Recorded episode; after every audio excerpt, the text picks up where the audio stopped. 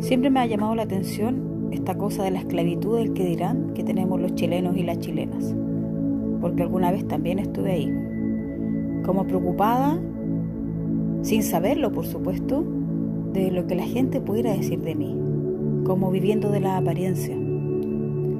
Cuando leía muchísimo tarot, cosa que ya no hago hace un par de meses, recibía a mucha gente así, enferma por eso. Llegaban en sus autos grandes, caros, con ropa cara, y vivían apenas, apenas, apenas, apenas, sin liquidez, angustiadas y angustiados por sostener este un nivel de vida solamente por mostrarlo hacia afuera. Esclavos del que dirán, esclavas del que dirán. Independiente del juicio que uno puede hacer referente a esto, que eso está en Chile. Yo no conozco otras realidades tan cercanas como la nuestra, pero eso está aquí. Eh, uno lo ve, lo palpa todavía. Por algo existe en cierta, en Santiago por lo menos, donde yo he vivido la mayor parte de mi vida, existen comunas donde uno, uno escucha cosas y donde cuando te dicen qué comuna es, tú inmediatamente te haces una imagen, un arquetipo probablemente bastante injusto, o también sobre los colegios, ¿no? Si es un colegio pagado, subvencionado, público, un liceo. Todo eso existe en Chile hasta el día de hoy espero que vaya muriendo. Tengo fe en eso. Y yo me preguntaba por qué uno hace eso, por qué uno cae en eso, consciente y conscientemente. ¿Y qué pasa con la gente que sale de eso? Y empecé como a ver videos, a leer algunos autores, a observar a la gente que me rodea, sobre todo cuando uno tiene hijos, ¿no? La gente como que empieza a darte consejos, todos como preocupados del qué dirán, respecto a lo que la gente vaya a decirte de la educación, de cómo tú educas a tus hijos o hijas. Entonces, y es un tema que a mí me compete muchísimo, que es mostrarnos tal como somos, ser vulnerables frente a los demás. Estuve viendo a una autora norteamericana, Brené Brown, que está en YouTube, en Netflix. La descubrí hace un tiempo atrás porque me gusta mucho ver esas charlas TED. Las encuentro algunas bastante interesantes. Y eh, tiene varios libros, no he comprado ni uno de ellas. Debo ser honesta, pero sí he visto varias de sus charlas hablando sobre la vulnerabilidad. Porque tenemos, ella ya habla de algo que me parece muy interesante, que la vulnerabilidad es igual a la vergüenza. No sé si dice que es igual, pero la cuando yo no quiero sentirme vulnerable porque no quiero avergonzarme, ¿no? Entonces, ¿qué pasaría si yo voy a un encuentro, por ejemplo, de exalumnos de mi colegio y cuento de que de verdad tengo el corazón roto, que no tengo casa propia, que me salió un hijo flojo, me salió una hija, tengo una hija que fue madre adolescente, eh, que mi, o, tengo una hija que repitió tres veces y no, y, no, y, no, y no quiere salir del colegio, no hay caso. Tenéis miedo, de repente uno tiene miedo que te miren con cara de pena, ¿no? En Chile existe mucho eso, Chile es un país muy víctima. Eso también me gustaría hablar en otro, en otro episodio de podcast. Entonces, ¿por qué somos esclavos del que dirán? ¿Por qué nos convertimos en esclavas y esclavos de lo que el otro opina de mí? ¿Qué pasa ahí? ¿Qué le pasa al Chile, que es la única realidad que conozco? Que la gente se preocupa tanto de eso. ¿Dónde vas a vacacionar? ¿Con quién te juntas? Yo he conocido gente que vive muy lejos, muy lejos de ciertos lugares y va a esos lugares, en Santiago, solamente para que crean que ellos pasan ahí. A mall, a restaurantes, como vivir eternamente desclasado. Y, y, como vuelvo a repetir, fuera del juicio que uno puede hacer, del juicio moral, del juicio que uno puede hacer respecto a estas conductas, ¿qué pasa ahí? ¿Por qué no, no, quiero aceptar mi realidad? ¿Por qué no me quiero mostrar tal como yo soy? ¿Es tan malo ser como yo soy? ¿Necesito que la gente me valide para yo ser quien soy? ¿Sé quién soy? ¿Sé quién soy? Sé que mi valor no depende del dinero, por ejemplo. Todas esas cosas yo me las pregunto cuando veo a la gente que se enferma por sostener un nivel de vida económico que no puede sostener, que no puede. Y también observo cómo los demás juzgan por eso. Hay una anécdota que yo siempre cuento. Con mi marido nosotros teníamos un Toyota Tercel, un auto blanco, bien viejo, que siempre los gitanos nos, querían comprar y finalmente se los vendimos a ellos. Y eh, bueno, y era nuestro auto un auto antiguo. Y después, a mi marido, por, el trabajo que él tenía hace años atrás, le dieron una camioneta nueva del año, muy bonita, que nosotros no nos costó ni un peso, o sea, nos pagaban todo lo que son las autopistas, las bencinas, los arreglos, todo, todo, todo. Y yo me di cuenta que nos trataban mejor por andar en esa camioneta. Y a mí me daba risa, nos trataban mejor en lugares públicos, en restaurantes, no sé, en lugares donde te veían llegar en esa camioneta, que no, era nuestra, que a nosotros no nos había costado ni un peso, ningún peso, nos pagaban todo, gracias al, esfuerzo de mi marido que se consiguió este ascenso. Y yo le decía a mi marido, nosotros seguimos siendo las mismas personas, solamente que nos tratan distinto porque nos ven llegar en un auto mejor. Porque la camioneta era bien linda, la verdad. Tiene que ver quizás con ese dicho que dice, eh, bien vestido, bien recibido, ¿no? Que es un dicho bien antiguo que yo no lo he escuchado nunca más, pero cuando chica alguna vez lo escuché o lo leí. Entonces, ¿cuál es el miedo que tenemos de que nos vean tal como somos? De vivir en un lugar donde me alcanza el dinero, porque en el fondo cuando la gente vive en un lugar que no le alcanza, tiene que hacer grandes sacrificios por sostener ese nivel de vida.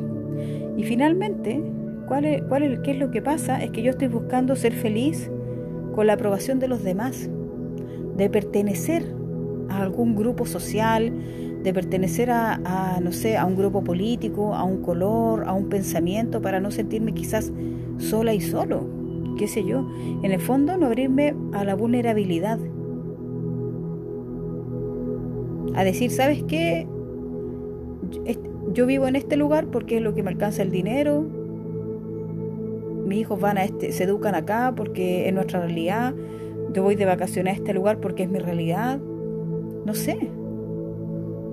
Siempre he observado eso, porque me pasó mucho, como les decía cuando leía mucho tarot, de gente que no podía sostener su vida y lo pasaba tan mal por eso, tan mal. Y yo decía, en esta cosa que me gusta llamar a mí de la, de la libreta del alma, que duro le tocó esta, a esta alma el aprendizaje que el dinero no hace la felicidad, ¿no? Que yo sé que es un tema que a mucha gente cuestiona. Porque hay gente que dice que el dinero ayuda a ser feliz. Y yo digo no, no ayuda nada. Pero bueno, ese es otro tema, ¿no? Ese es otro tema. Porque yo siempre he dicho, si el dinero hiciera la felicidad, yo sería la primera mujer en ser multimillonaria. Se lo juro que sí. Se lo juro que sí.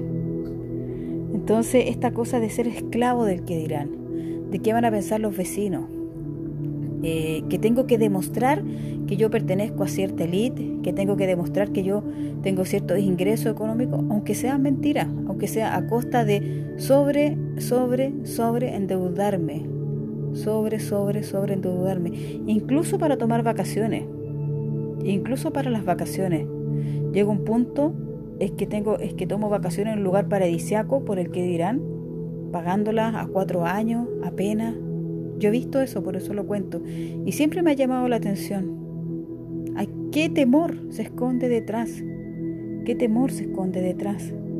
Porque la mayoría de los chilenos y las chilenas venimos de familias pobres. Si Chile fue un país pobre, yo me refiero de pobreza real, de niños a pie pelado, que la gente no podía acceder a muchas cosas que hoy día podemos discutirlo, el sobreendeudamiento, ¿no? Pero hay cosas que ya no se ven en Chile, que sí las vio mi mamá, ella me cuenta.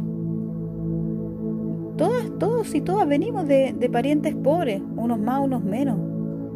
Pero la gente como que se, avergüenza y, no, no, todos, por supuesto, pero y, y, como que quiere pensar o imaginarse que, que no, que, que su papá no fue un zapatero, sino que fue un empresario, visionario, qué sé yo. Entonces, ¿qué hay detrás de eso? ¿Qué hay del miedo de mostrarme tal y como soy?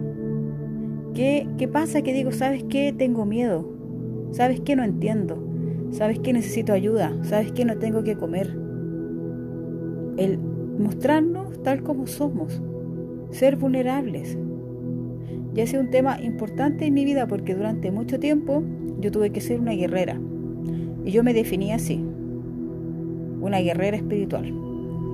Como que yo quería tan profundamente sanarme y salir del dolor, entender el dolor, que hice muchas terapias y estudié muchas cosas y yo era incluso era dura conmigo misma para aprender y para mirarme. Me trataba mal.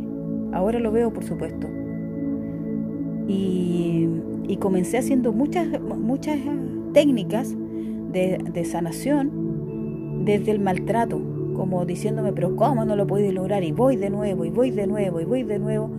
Y, había, y yo soy una mujer muy sensible en mi interior muy sensible en mi interior.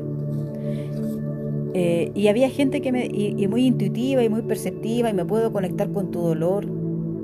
Y había gente que me decía, ¿tú eres sensible? Y a mí me dolía tanto eso. O me decían, Claudia, cuando yo te conocí, tú me diste un poco de miedo por tu actitud.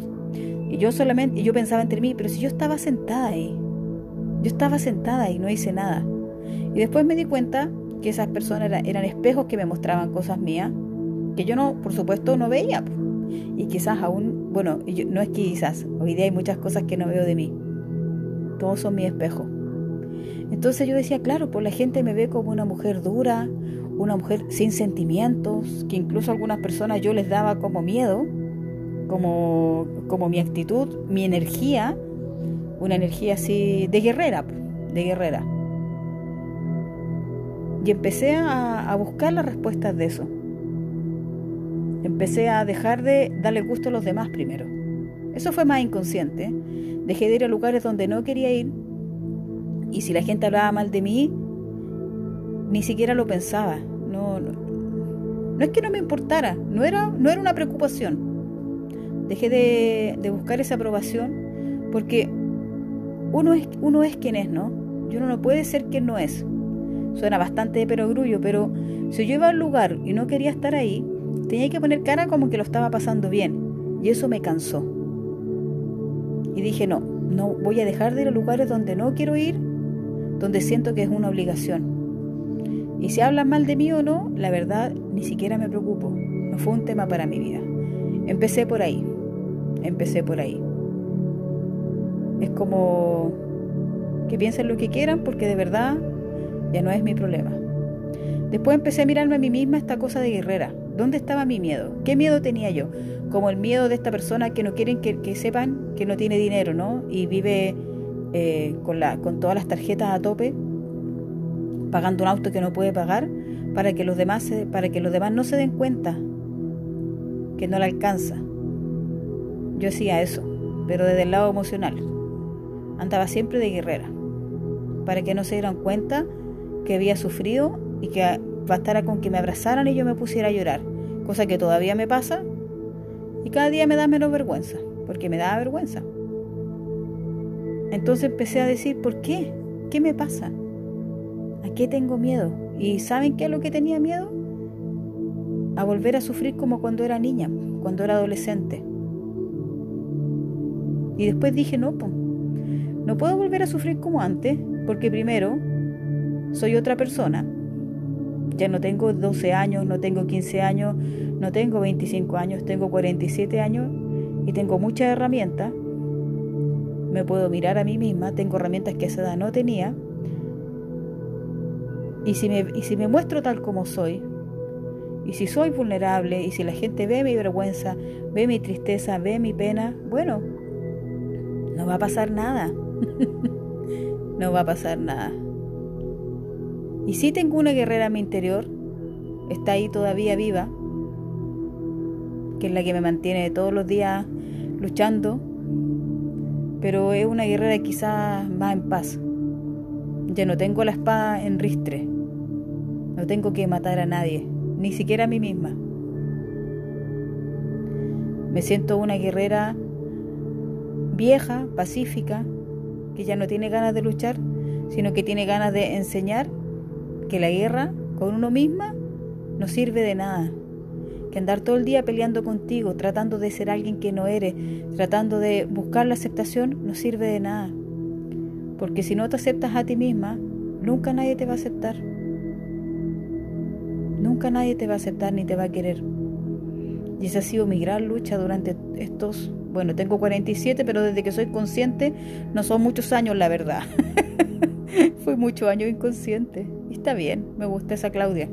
La miro con cariño, esa Claudia víctima. La miro con cariño. Entonces todas estas personas, muchas que viven del que dirán, preocupadas de lo que va a pensar el vecino, tratando de sostener un nivel de vida, también son un poco guerreros, porque tienen miedo de mostrar una vulnerabilidad, decir, ¿sabes qué? No lo logré. ¿Sabes qué? No, no me alcanza para vivir. Me quitaron el auto, perdí el auto, no lo pude pagar. ¿Sabes qué? Tuve que cambiar a mi hija, hijos del colegio, porque el otro no lo pude pagar. ¿Sabes qué? Necesito si me puedes ayudar con mercadería para comer. Quizás eso al principio puede ser muy doloroso, pero nos conecta con quienes somos, con lo humano, y cuando yo al otro le muestro mi corazón, el otro también me lo muestra, y podemos hablar de corazón a corazón. Decir, ¿sabes qué? A mí también me pasó, yo te voy a ayudar. Empecemos de nuevo. A mí antes me daba miedo mostrarme vulnerable. No quería que la gente supiera como que yo sufría, que yo tenía pena. Y cuando se murió mi papá, yo la única forma, lo único que quería era como que nadie se diera cuenta que había sido una tragedia en, la, en mi vida. Yo eso quería. Ahora lo veo porque no me daba cuenta, como que no me, aparte no me gustaba que la gente me mirara con pena, porque la, eh, esa sensación es muy desagradable que la gente te mire pobrecita lo que le pasó. Lo que pasa es que mi padre se suicidó por eso. Entonces, como que no me gustaba esa mirada de pena porque y entonces yo tomé la actitud de como no, estoy bien, gracias. Y la gente se alejó de mí. Se alejó de mí porque yo me mostraba esta guerrera fría, implacable. No me pasa nada, estoy bien. Pero por dentro tenía todo eso congelado, todo ese dolor congelado. Que tuve que ir sacando, me demoré 10 años en sacarlo. Mi papá va a cumplir 20 años de muerto ahora el 8 de septiembre. Me demoré 10 años más o menos en sacarlo, en verlo, en trabajarlo, en hacer las paces con su imagen y en darle un sentido a esta herida, en reintegrar esta herida en mi vida como un aprendizaje, porque ya no sufro. El dolor sí está, existe, está ahí, es real, pero el dolor, pero el sufrimiento ya no lo tengo, porque he ido de a poquitito integrando esta información a mi vida, porque mi alma escogió esta experiencia humana, porque por qué mi papá la escogió no es mi problema, no es mi tema. Y todo eso ha hecho darme cuenta que esta guerrera que yo era implacable, sobre todo conmigo misma, ya ha ido muriendo. Y prefiero convertirme en un como esos viejos samuráis que le enseñan a los samuráis jóvenes a que sentir miedo, sentirse vulnerable, sentir que eres cobarde, está bien, que ser vulnerable está bien, está bien. Por algo nací mujer y no nací hombre, hubiera sido mucho más fácil ser un hombre aguerrido, andar peleando con todo el mundo, pero por algo nací mujer. Y de a poco lo iba entendiendo porque no me gustaba ser mujer. Pensaba que los hombres tenían más privilegio. Y ahora entiendo por qué nací mujer. Entonces, si tú estás escuchando esto y tienes miedo, Bienvenida al club, todos lo tenemos. Si no quieres que la gente se dé cuenta de lo que te pasa, bienvenida al club, también soy de esa. Pero una vez que abres eso, que lo conversas y te das cuenta que lo que opinen los demás no importa mientras tú sepas quién eres, sepas hacia dónde va dirigida tu vida, te des cuenta de lo valioso, está todo bien, que está bien llorar, Está bien pedir ayuda. Está bien decir, ¿sabes qué? No tengo nada para comer. ¿Sabes qué? Necesito empezar de cero, ¿me puedes ayudar? ¿Sabes qué? No tengo el auto porque me lo quitaron. Y quisiera terminar con una anécdota algo que me enseñó mi papá. Mi papá me enseñó muchas cosas, mi madre también, por supuesto, pero cuando yo era chica íbamos en el colegio. Yo iba en un colegio pagado, pero no era un colegio caro. Y me acuerdo que teníamos un amigo. Entonces en marzo lo vi yo a él y me yo le dije, oye, nos vemos en los recreos, ¿no es cierto? Porque íbamos en distintos cursos. Era amigo de mi hermano también. Y él me dijo, no, lo que pasa es que mi papá se olvidó matricularme y voy a tener que ir al liceo. Y yo, pucha, qué lata. Entonces yo le cuento a mi papá. Y mi papá me dice, ¿sabes qué, hija? Aprende esto ahora, me dijo. Lo que pasa es que probablemente el papá, el papá no se lo olvidó. Lo que pasa, me dijo, que el papá quizás no tenía plata para meterlo al colegio. Y me dijo, ¿sabes qué? No es malo no tener dinero a veces, me dijo. Lo que es malo es tener que engañar, me dijo. Así que si alguna vez yo no tengo plata y no te puedo dar algo, lo vamos a decir. No vamos a mentir, me dijo. Porque no hay nada malo, me dijo, en que a veces uno le vaya mal en la vida y no puedas. Pero no hay que mentir, me dijo. No hay que engañarse. Eso me dijo mi papá. Yo era una cabra chica y de 13 años. Y yo, ah, bueno. Se me olvidó.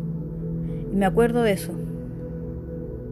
No pasa nada si somos vulnerables, si no mostramos quiénes somos y si pedimos ayuda. Eso es ser humano, eso es la experiencia humana, que es lo más valioso que tenemos. Decir no puedo, no he parado de llorar, tengo ataques de, tengo ataques de pánico, no me alcanza el dinero, ¿me pueden ayudar? ¿Alguien sabe cómo declararme en quiebra? Todas esas cosas nos hacen humanos y nos hacen más fuertes porque no hay ni un guerrero que no haya alguna vez sentido miedo, no hay ninguno. Y yo ahora me declaro en paz conmigo misma y abrazo la vulnerabilidad, porque eso es lo que soy, una guerrera vulnerable y en paz.